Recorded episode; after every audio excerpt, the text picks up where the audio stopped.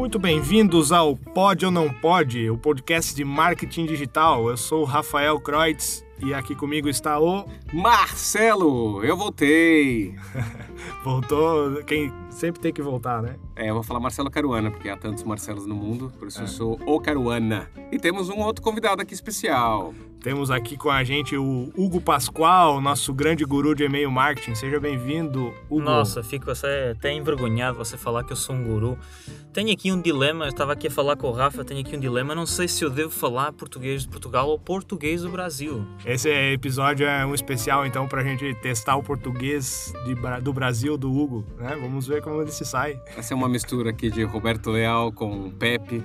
Vamos lá ver como Fala é que assim meio português de Portugal e português do Brasil. Vamos lá. Bom, o tema do podcast de hoje é. Nós vamos falar um pouco sobre e-mail marketing. A gente vai ouvir do Hugo aqui, que é o responsável pelas campanhas aqui do Egoi, é, para a gente ver algumas boas práticas de e-mail marketing e também o que é completamente errado, o que a gente não pode fazer. Tanto para quem está começando do zero, tanto para quem já faz e-mail marketing e comete algum desses erros ou quer melhorar as suas campanhas, certo?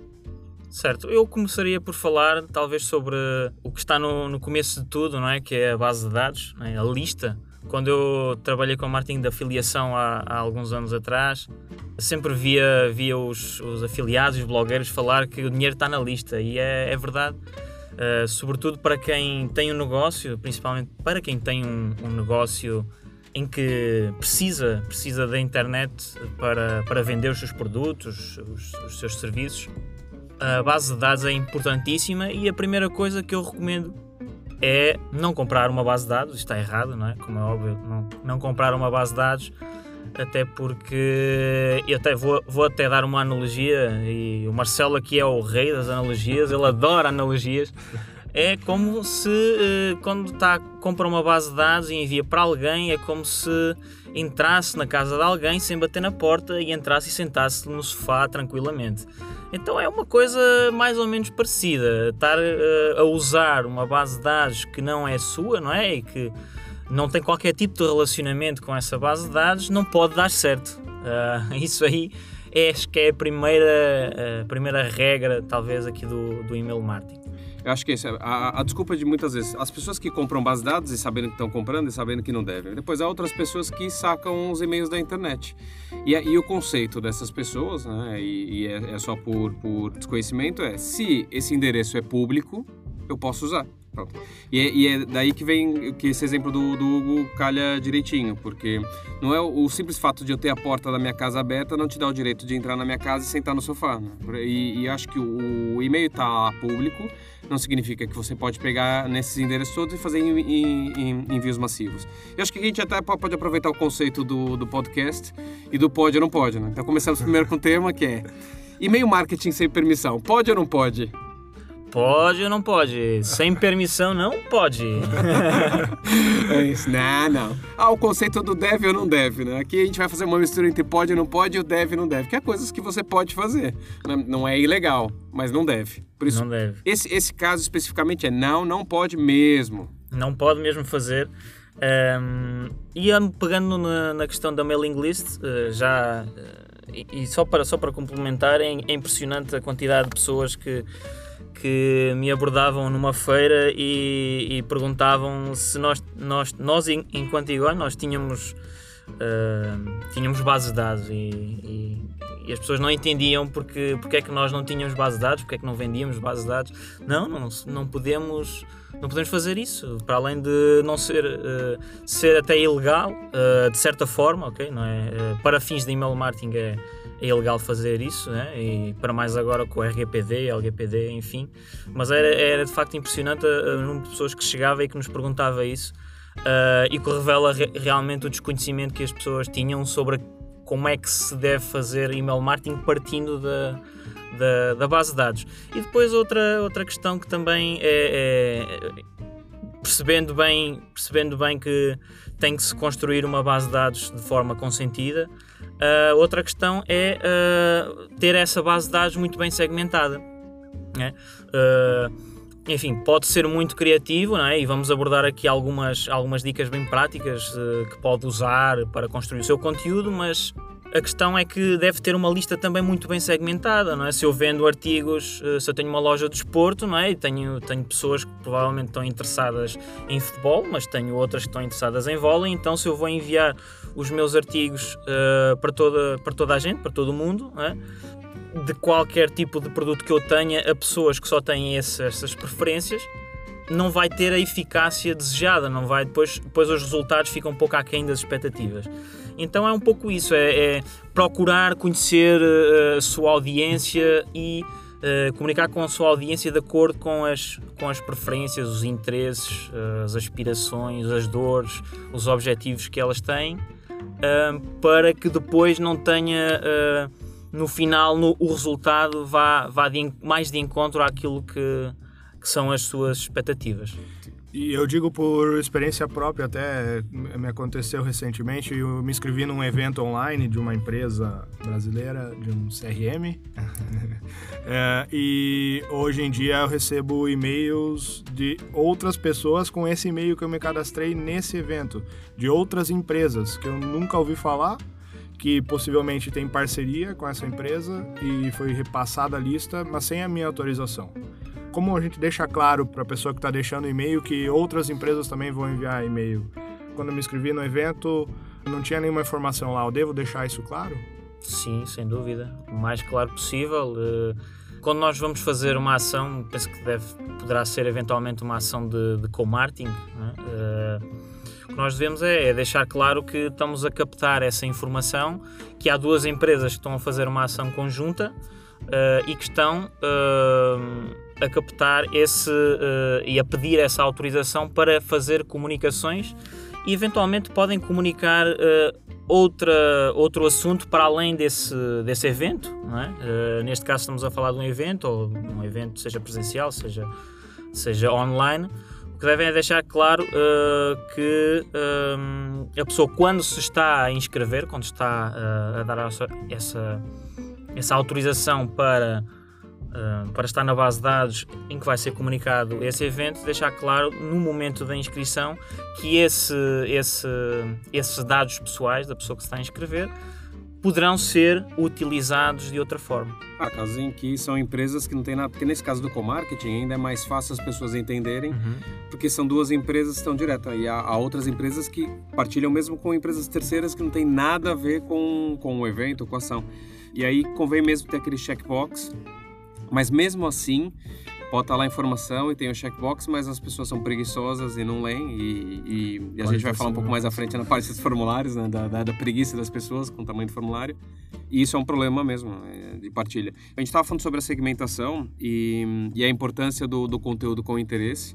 E há, há vários exemplos no, no mercado que, que acho que ilustra bem isso. Né? E, de, e, depois as pessoas colocam em causa o resultado uh, do e-mail marketing ou doação, quando na verdade o problema está na segmentação. Há os exemplos das compras coletivas, né? agora já, já não, não, não se há tanto, mas houve o boom. E, e naquela época nós tínhamos promoções de consertos de carros, de lavagem de carro, de tratamento de pintura de cabelo, de descontos para capa de celular, etc. Isso mostra bem a falta de segmentação que pode gerar um problema. Né? Eu recebo uh, descontos em lingerie ou etc. Não, não me interessa, não sei o que eu quero oferecer tal como uma pessoa que tem muito cabelo recebe um tratamento para calvície, ou seja, essa falta de segmentação também demonstra algum vai, vai, vai resultar em falta de interesse. A mesma coisa com as imobiliárias, né? Eu estou à procura de um apartamento em São Paulo ou no Porto e recebo constantemente ofertas de apartamentos na Madeira, né? Eu dificilmente vou, vou clicar, vou comprar ou não tenho interesse nenhum, exatamente pela falta de segmentação. Por isso, a parte da segmentação é fundamental. Uh, tenham a, a, lista com o máximo de informação que, que, que, que conseguirem, que for possível, e tentem usar essa informação em cada um dos envios. E como coletar essas informações uh, e melhorar as informações que temos já da, da base de contatos? Inicialmente tem lá o e-mail, o nome da pessoa, o cargo que ela ocupa na empresa. Como que eu vou melhorando a partir dos e-mails que eu envio?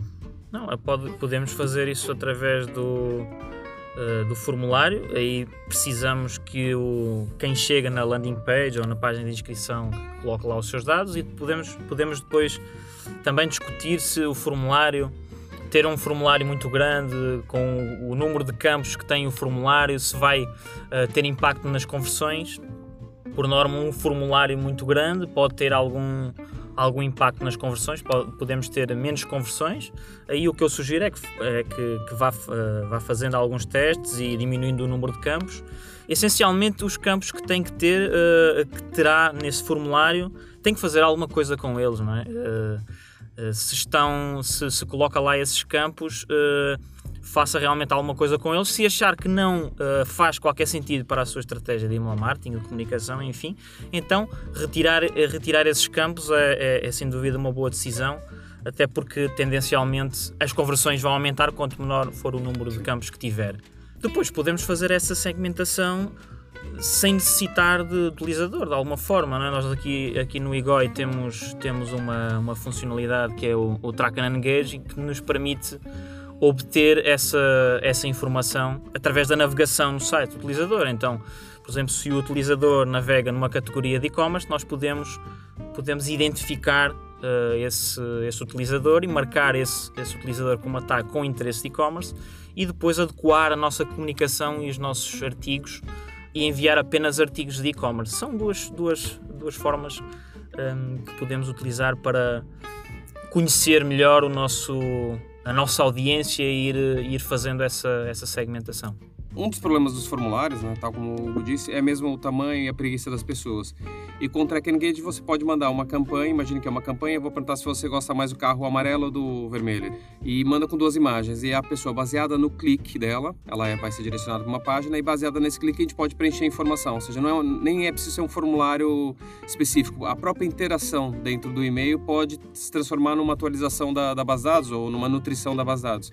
E também há o caso do Smart SMS, né, um canal que nós temos uh, dentro da EGOI, que permite fazer, completar informações ou nutrir essa lead com, uh, com mais informações através do SMS. Imagina que eu tenho uma academia ou um ginásio né, aqui em Portugal e tenho o nome, o número do sócio e e-mail do, do, dos, meus, uh, dos meus sócios. E eu quero saber que tipo de aula que ele gosta de frequentar.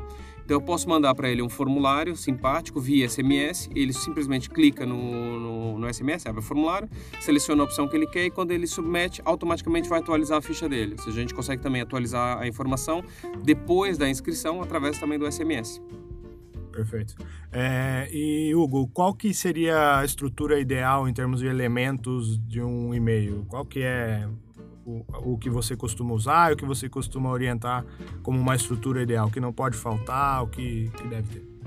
Começando pelo, pelo remetente, uh, há aqui várias, várias coisas. Na anatomia de, de um e-mail marketing, porque na verdade é importante passar isto, não há um e-mail marketing ideal. Há, uh, é conveniente estarmos uh, constantemente a fazer testes para perceber o tipo de e-mail que pode funcionar melhor para os nossos objetivos.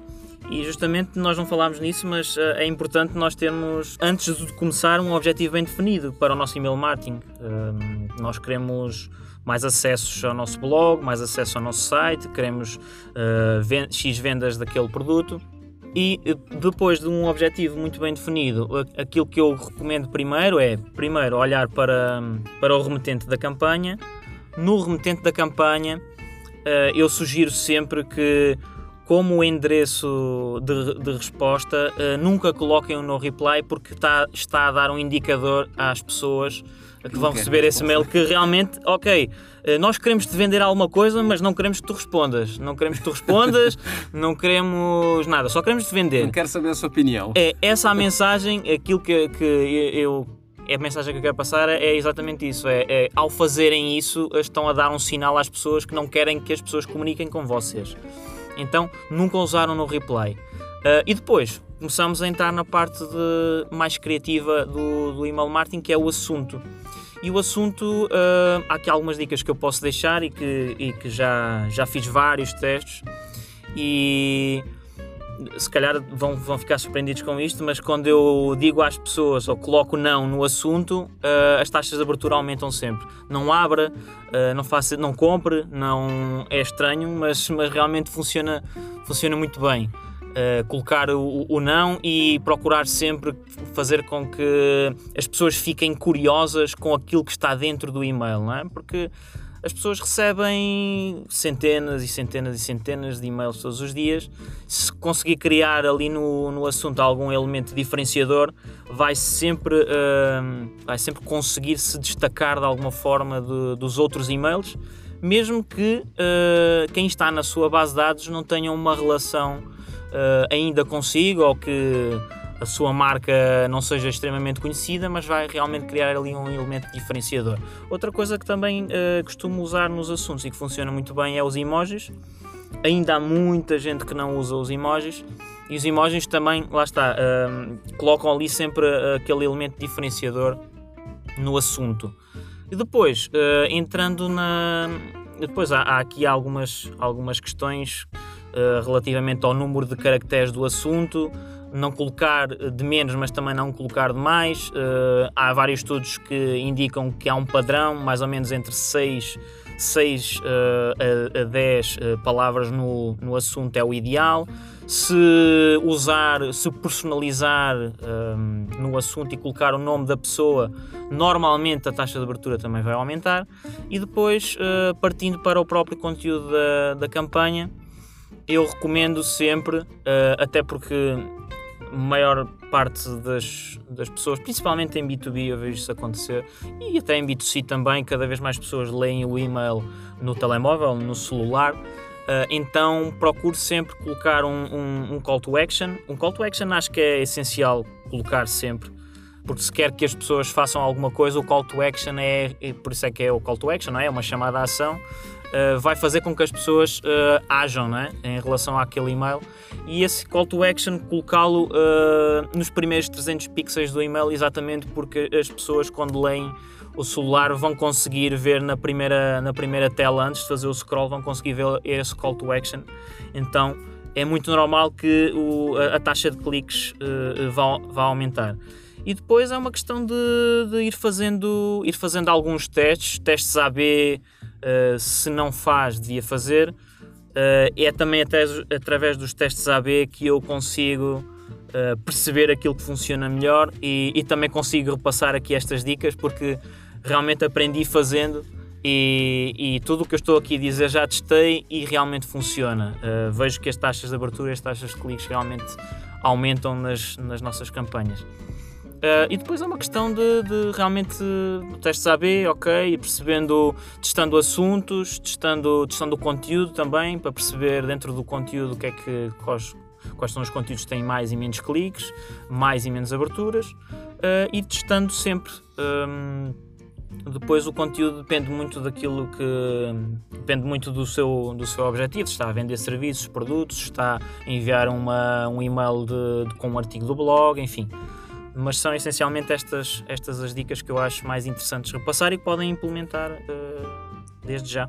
Perfeito. É, só uma coisa com relação ao, ao nome no assunto ou no conteúdo, vou dar minha opinião pessoal. Eu, eu me irrita profundamente quando eu recebo um e-mail que diz: Olá, Joaquim de Santos Lima Duarte Figueira. Uh, ou quando está mal escrito, está com tudo em minúscula ou tudo maiúsculas, porque é natural quando nós fazemos uma inscrição que a gente coloque de qualquer forma. Às vezes a gente quer só obter a informação, etc. Mas quem está a comunicar deve ter algum cuidado uh, estético e, e mesmo uh, para ter o nome direitinho, só o primeiro nome com a primeira letra maiúscula não é difícil fazer, podem procurar na net. Quem tem uma, uma base de dados procura fórmulas no Excel. Há fórmulas no Excel que fazem isso, que cortam só a primeira palavra, que forçam a primeira letra para ficar maiúscula. Uh, dentro da, da plataforma Egoi nós temos uma funcionalidade específica para isso, mas para quem usa outro sistema qualquer ou, ou, vai usar em outro fim, pode fazer isso perfeitamente no Excel. Procurem fórmulas e tentem tratar a informação para ficar mais direitinho, ficar uma coisa mais, mais personalizada, senão soa muito falso e, e perde o efeito, além de deixar o, o assunto ou o título enorme. Né? No caso o SMS pode comer vários caracteres só porque a pessoa tem um nome muito grande. E é completamente desnecessário. Basta chamar ela pelo primeiro nome, que fica mais simpática e esteticamente melhor. Perfeito. Agora, uma dúvida mais básica. Pedi lá pro designer da minha empresa uh, fazer uma imagem para um, para um flyer que eu vou mandar imprimir, um panfleto. Uh, eu gostei da imagem, ficou muito legal, ficou super fishy, como falam os portugueses. é, e eu vou usar essa mesma imagem no e-mail. Eu vou pegar e jogar essa imagem no e-mail e enviar para minha lista aqui de, de mil contatos. Pode ou não pode, Hugo Pascoal? Não pode. não pode. E por que que não pode? Um, isso é muito comum. Uh até mesmo na, na, nas agências uh, que têm menos experiência com, com email marketing, uh, até porque os, os, clientes lhes pedem às agências para, para fazer uma arte, não é? E depois a própria agência coloca numa ferramenta de email marketing e, e faz o envio. A questão aqui é que ao usar só, uh, só uma imagem, os, os próprios clientes de e-mail, Hotmail, Gmail, enfim, muito provavelmente vão colocar esse e-mail no spam, porque uh, é uma prática comum de quem faz spam usar apenas imagens e esconder o, o texto dentro da imagem. Por isso, o que deve acontecer num, num email marketing é que a proporção uh, entre imagens e texto seja equilibrada, ou seja, ter imagens, mas também ter, ter textos para que uh, a sua entregabilidade seja, seja melhor. Portanto, o que eu diria é não, não fazer, eh, não enviar apenas, apenas uma imagem. E realmente ainda, ainda acontece muito isso. Até grandes marcas o fazem. Uh, o, o flyer, o folder. Uh, que colocam na caixa do correio é o mesmo que colocam no e-mail e enviam para a sua base de dados. Um, e uh, por, mais, por mais autoridade e por mais uh, conhecida que seja a marca, estamos a falar de e-mail marketing. Uh, há computadores por trás a analisar tudo isso, não é? e os clientes de e-mail também têm que servir melhor os seus utilizadores.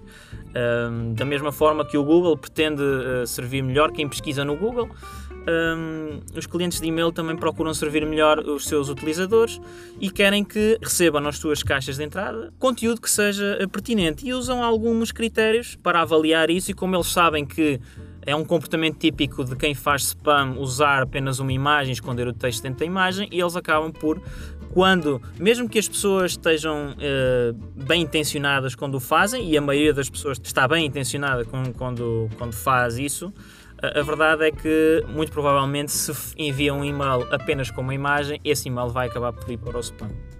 É, lembrando que até alguns leitores, uh, Outlook, Thunderbird, que eh, com determinado número de pixels, ele nem sequer exibe a imagem. Se for uma imagem muito grande, ele vai mesmo não exibir a imagem, nem, nem sequer ter aquela opção de mostrar a imagem. É, e são, são critérios que cada ferramenta vai adaptando, né? cada leitor, por isso nós temos que nos adaptar, além de tudo isso que o já falou da parte do, do spam. Né? Muito bem. Alguma dica final aí para os nossos ouvintes? Hugo, Marcelo, o que mais vocês têm aí para compartilhar sobre e-mail? Ah, eu poderia ficar aqui a falar eh, mais algumas horas sobre e-mail marketing. Muita gente pensa que o e-mail marketing é pegar numa uma, uma base de dados e fazer um envio, mas há muito, há muito de estratégia uh, por trás do e-mail marketing mas uh, se aplicar estas dicas que nós estivemos aqui a, a falar, uh, já é um bom, um bom começo. Se ainda não faz e-mail marketing, como dizem os meus, os meus amigos aí no Brasil, você está deixando dinheiro na mesa, literalmente, porque o e-mail marketing é um dos canais, se não mesmo o canal mais rentável. É? Pensamos no custo que tem hoje em dia uma, uma ferramenta de, de email marketing é, é é, chega a ser eh, bastante baixo para o retorno que você depois acaba por ter eh, quando vai fazer as suas campanhas. Está a vender um produto de 15, 20, 50, 100, 150 reais e investe aquele e-mail que custou-lhe menos de um real. Por isso o retorno vai ser sempre enorme. E é isso, é fazer email marketing, mas do jeito certo, não comprando uma base de dados, enfim, aplicando todas estas dicas que nós tivemos aqui a, a repassar para, para vocês com certeza vai ter, vai ter resultados. Eu, o que eu posso dizer do meu lado é testem. Nós, nós, essas dicas são a base de tudo, mas nós somos todos pessoas diferentes, com comportamentos diferentes e, e, a lista de vocês também vai ser completamente diferente, com países, culturas. Testem horários diferentes de envio, testem diferentes assuntos, testem diferentes posições de mensagem. Essas dicas todas ajudam a encontrar o, o que é mais eficaz, mas o que é mais eficaz é o que traz dinheiro e o que traz retorno para vocês. Por isso, testem tudo, mas façam isso como, como uma estratégia, como um não, não vejam o e-mail marketing como uma, uma, coisa que tem que fazer só porque sim. Ele tem que fazer parte integrante da estratégia, por isso tem, tem que, ser, tem que ser olhado para isso. Tem que ter design, tem que ter conteúdo, tem que ter cuidado, tem que fazer uma versão responsiva para quem tem celular, etc. Tratem o canal com o devido valor que tem, que é efetivamente dos canais mais rentáveis mesmo do marketing digital. Podemos fazer aqui um ponto a ponto do, do que a gente discutiu, do pode ou não pode? Vamos lá, vamos lá. Então, é, lista comprada, pode ou não pode? Não pode. É, eu devo segmentar a minha lista de contatos por interesses e características da pessoa? Pode. E deve. E deve. Ok. Ah, o conteúdo sem interesse, enviar lá um conteúdo genérico, pode ou não pode? não pode. Ok. Eu ter um formulário muito grande, extenso, a partir desse meu e-mail, pode ou não pode? Aí eu que ficava aí meio, meio, meio aqui no meio, porque pode e também não pode. Ok, Eh, de- ok. depe- Depende. Depende um pouco, depende um pouco. Achar tem, o meio Tem que testar, tem que achar um meio se termo. for, se for uma inscrição, um, um formulário em que é obrigatório aqueles campos, não há muito o que fazer, né? Tem, é, o, é o Ok. que é. Agora, se for uma landing page de captação de contatos, bem, é, não deve. Nós temos formulários, inclusive, aqui na Igor, com 5, 6, 7 campos e, e têm funcionado bastante bem. Claro, é- é- eu acho que o, o, o que faz a diferença é o, é o prêmio dado, né? O no pain, no gain. Esse, se, o, se o benefício é muito bom, as pessoas vão acabar por preencher, mas é, não deve. E um e-mail sem uma call to action, uma chamada, por, por- uma chamada de ação, pode ou não pode? Definitivamente não pode. Ok. Não. E e-mails em uma imagem só. Esse E uma imagem só não pode. não pode? Não pode. Ok, tá bem. Entendido, então. Muito obrigado, Hugo, pela presença aí. É sempre um prazer estar te escutando falar, apesar que a gente te escuta muito todo dia, né? Mas agora tá partilhado com o mundo. É, exatamente. Então, esse foi mais um Pode ou Não Pode, o podcast de marketing digital. Se tiverem alguma dúvida, entrem em contato com a gente, enviem sugestões, acessem o nosso blog também. Qual que é o nosso blog aí, Marcelo? É blog.egoi.com é, e egoi é e-goi.com, um hífen, barra PT para quem está em Portugal, barra BR para quem está no Brasil e barra ES para quem fala espanhol e está em qualquer um desses países. Muito bem, voltamos a qualquer momento. Um abraço e até logo. Até logo! Um abraço. Tchau.